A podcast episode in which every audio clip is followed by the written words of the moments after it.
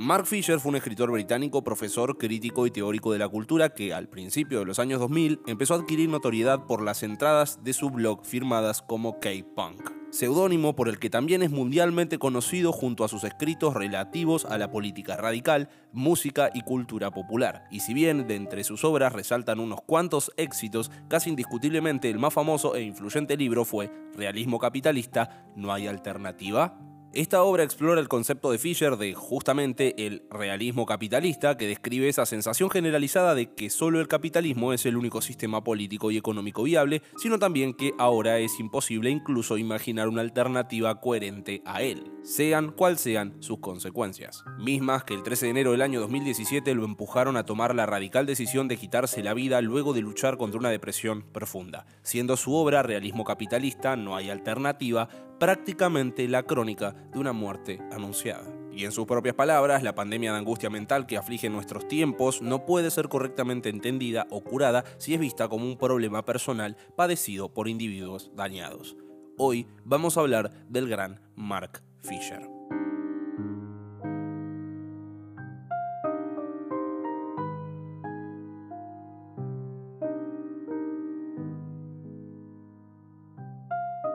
Realismo capitalista es un concepto que va de la mano de otro del que ya hablamos en este canal, el capitalismo tardío. Por eso es que para complementar este video les recomiendo ver el otro y se los voy a estar dejando por acá. Cuando se habla de capitalismo tardío, en este caso estamos hablando del periodo histórico que abarca desde finales de los años 60 hasta el día de hoy, haciendo hincapié en los estragos que causó la crisis del 2008, que les recuerdo, todavía no superamos. Como les dije en la introducción, realismo capitalista es un concepto que constituye Fisher a lo largo de toda la obra y que básicamente se define como esta idea de que el capitalismo es el único sistema económico viable y no tenemos otra alternativa. Vendría a ser algo así como la ideología que hace posible el capitalismo tardío y que a pesar de que este modelo de producción venga en declive desde hace unas cuantas décadas, nos aferramos al pasado como justificación para aún así no permitirnos pensar otra forma de plantear nuestro futuro, más que seguir reproduciendo el único orden que conocemos. Tipo esa gente que dice que como vivimos mejor que un rey del siglo XVI, tenemos que ignorar que desde 1970 ininterrumpidamente nos estamos volviendo cada vez más pobres. A lo que, si le sumamos este presente cada vez más inestable, plagado de prácticas de flexibilización laboral, economías de plataforma y en donde cada vez somos menos dueños de las cosas en las que gastamos nuestro dinero, nuestra existencia termina desarrollándose en un terreno cada vez más abrupto y sumido en la precariedad. El realismo capitalista vendría a ser ese límite imaginario en nuestro pensamiento donde toda crítica tiene que hacerse dentro de este marco económico. Podemos agrandar o achicar el Estado, pero los medios de producción seguirán en manos privadas, el capital será el generador de riqueza y la asignación de recursos se seguirá haciendo mediante los mecanismos de mercado. El ámbito que eligió Fisher para mostrar los efectos de la reproducción social del realismo capitalista es el de la salud mental y la educación. Esta es la razón por la que, si sos estudiante, el libro te va a pegar muy, pero muy duro. ¿Por qué? Porque estás experimentando la crisis mientras que a su vez te estás preparando para que el día de mañana sigas reproduciendo esa crisis. En lo que respecta a salud mental, el colapso del realismo capitalista no es solamente un colapso social, sino que también un colapso psíquico. Mientras que nos insisten que la salud mental debe tratarse, que es importante, que tenemos que darle la atención que merece, al mismo tiempo lo tratamos como si fuera un hecho tan natural como la lluvia. Y aunque los efectos de esta crisis son cada vez más frecuentes en todos los estratos de la sociedad, aún así los interpretamos como sucesos extraños y los denaturalizamos del capitalismo, de la salud mental por lo que al parecer la lluvia no era tan natural como nos decían que era. Como dije al abrir este video, Mark Fisher fue profesor, por lo que a partir de su experiencia en el nivel terciario encontró en los jóvenes los sujetos más emblemáticos del realismo capitalista. Personas que no conocen otra posibilidad real de cuestionar al sistema capitalista, y solo hay dos reacciones posibles, la impotencia o lidiar con la depresión mediante placeres inmediatos. Lo más loco es que, según el autor, la juventud es consciente de que las cosas están mal, pero al mismo tiempo se convencen de que no pueden hacer nada al respecto. Razón por la que posiblemente esta condición de consumidores, que son la mayor parte de la sociedad, como espectadores ante unos pocos privilegiados que se encargan de crear este entretenimiento para seguir alimentando a la Matrix, termina derivando en los trastornos de concentración tan característicos de nuestra generación. Pareciera que es la única forma de ignorar que nos estamos preparando para un futuro que ya nos negaron, aislados y deprimidos.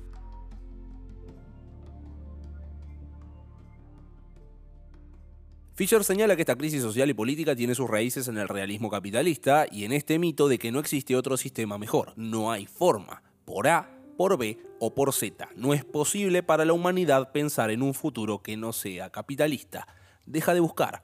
Corta. Lo cual no solo es estúpido, sino que las hay, las conozcamos o todavía no, por lo que mantener una posición resiliente al cambio solo te vuelve un negacionista de que podemos encontrar un sistema mejor y que además no querés ver la evidencia que está enfrente de tus ojos. Por eso nos llama a desarmar ese mito, lo cual es paradójico si intentamos proyectar la imagen del realismo capitalista sobre la del capitalismo tardío. Un ejemplo que me pareció súper curioso, que Fisher hace en su libro, pero que a su vez nunca lo había visto de esa manera, es el ejemplo del rap, aunque ahora me iba a permitir alguna que otra licencia con la interpretación. Este género tiene letras bastante realistas, muchas hablan de lo difícil que es llevar una vida si se pertenece a las clases bajas, pero al mismo tiempo hace ostento del éxito económico conquistado, aún así afirmando que se mantienen reales. Es decir, el artista conoce las consecuencias del capitalismo tardío, pero a su vez, y gracias a que ya no pertenece a las clases bajas, se presenta como alguien realizado a pesar de que su entorno posiblemente siga sumido en las mismas condiciones. El mensaje es la reproducción del mito y nunca su crítica dotando así de este presente desfavorable de características naturales, por lo que debe ser asimilado en lugar de interpretarlo como una consecuencia del capitalismo tardío. Y así es como una vez más el capitalismo es capaz de fagocitar todo intento de reacción y regurgitarlo como mercancía lista para el consumo. La salida parece imposible. Por esto, Fisher propone un nuevo punto de partida que conlleva desmontar la imagen que el realismo capitalista construye del funcionamiento del sistema del capitalismo tardío, como una alternativa para poder liberar la imaginación política y construir una alternativa concreta, coherente y posible, y que tampoco pueda ser fagocitada por el sistema. Por ello nos invita a excederlo y cito, buscar las posibilidades reales para la acción política implica, primero que nada, que aceptemos nuestra inserción en el nivel de deseo en la picadora de carne del capitalismo. Es decir, el realismo capitalista encuentra su combustible en la satisfacción de nuestros deseos. Es un círculo vicioso del que únicamente se puede salir si se acepta que nuestros deseos están siendo cooptados. No estamos hablando de libertad si en realidad esta está reducida a la posibilidad de elegir únicamente entre mercancías que el capitalismo nos ofrece. Y no me refiero únicamente a cosas materiales, esto va desde un celular hasta un estilo de vida. Fisher cree que la única forma de salir de este círculo es construir sobre los cimientos de aquellos deseos que el capitalismo tardío no logró satisfacer, como extinguir la burocracia, la politización de las patologías mentales, una autonomía real de las clases bajas, fomentar la acción directa para poder tener injerencia en el entorno que condiciona nuestra existencia y una crisis ambiental inminente en un mundo que nos ofrece la promesa de un crecimiento económico infinito en un planeta de recursos finitos. Esto está lejos de ser un resumen conceptual del libro de Fisher, apenas estoy indagando de una forma muy general sobre los tópicos más recurrentes de la obra, porque quiero que lo lean, es difícil de explicar, es una patada al alma. Sé que para muchos no estoy diciendo nada nuevo, pero tengo total seguridad de que puede ser revolucionario para muchas personas. Más que nada para aquellos que, y a pesar de reconocer y criticar los problemas del capitalismo tardío, se rindieron porque creen que no hay alternativa, ignorando que esa angustia del mañana en realidad es parte de una profecía autocumplida. Hoy seguimos reproduciendo aquellas prácticas que nos abruman y lo seguirán haciendo en el futuro, porque nos convencieron de que es lo mejor que podemos tener. Y es un círculo del que necesitamos salir como sociedad. Creo que lo más destacable de esta obra yace en la angustia que nos transmiten sus palabras, cómo Fisher transmite su sensibilidad. Es un malestar real que nos pega a todos, pero que aún así es difícil transmitirlo con palabras. Una pena que haya perdido esta batalla. La larga y negra noche del fin de la historia debe considerarse como una oportunidad inmejorable. La generalidad opresiva del realismo capitalista implica que hasta las más tenues alternativas económicas y políticas